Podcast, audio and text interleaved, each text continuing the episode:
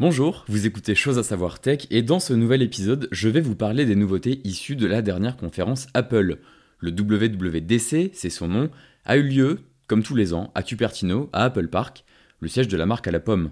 Chaque année, ce sont des milliers de journalistes qui sont invités à prendre place dans le Steve Jobs Theater, là où les présentations ont lieu, avec les développeurs et dirigeants d'Apple qui se succèdent sur la scène.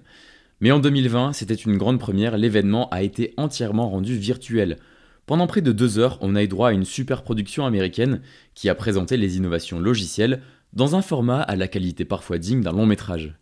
Le WWDC, c'est avant tout des mises à jour logicielles. On a rarement eu de présentation produit, celles-ci ont plus souvent lieu au début de l'automne.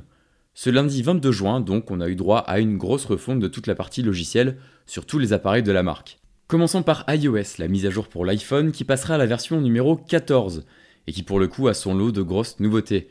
Tout d'abord, fini les applications statiques sur l'écran d'accueil, vous allez avoir la possibilité d'avoir des widgets qui prendront la place de plusieurs apps et viendront donner davantage d'informations telles que les prévisions météo ou vos activités physiques directement depuis la première page de votre téléphone.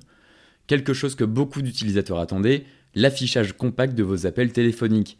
La notification sera minimisée afin que vous puissiez continuer d'utiliser votre téléphone normalement tout en ignorant l'appel entrant.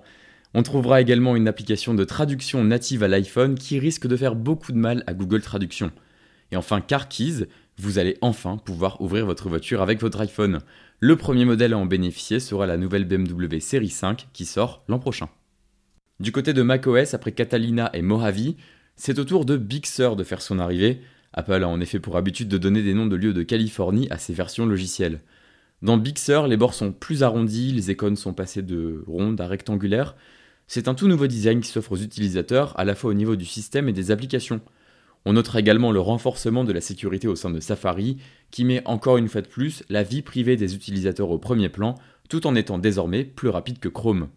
Enfin, last but not least, l'Apple Watch se dote d'une application de tracking de sommeil qui pourra mesurer comment vous dormez, et vous pourrez désormais avoir un itinéraire à votre poignet lorsque vous êtes à vélo. Les pistes cyclables seront référencées avec le dénivelé correspondant. Pratique. Toutes ces nouveautés seront disponibles en septembre en même temps que la présentation probable de l'iPhone 12. On vous tiendra évidemment au courant, donc n'hésitez pas à vous abonner pour ne pas manquer les prochains épisodes.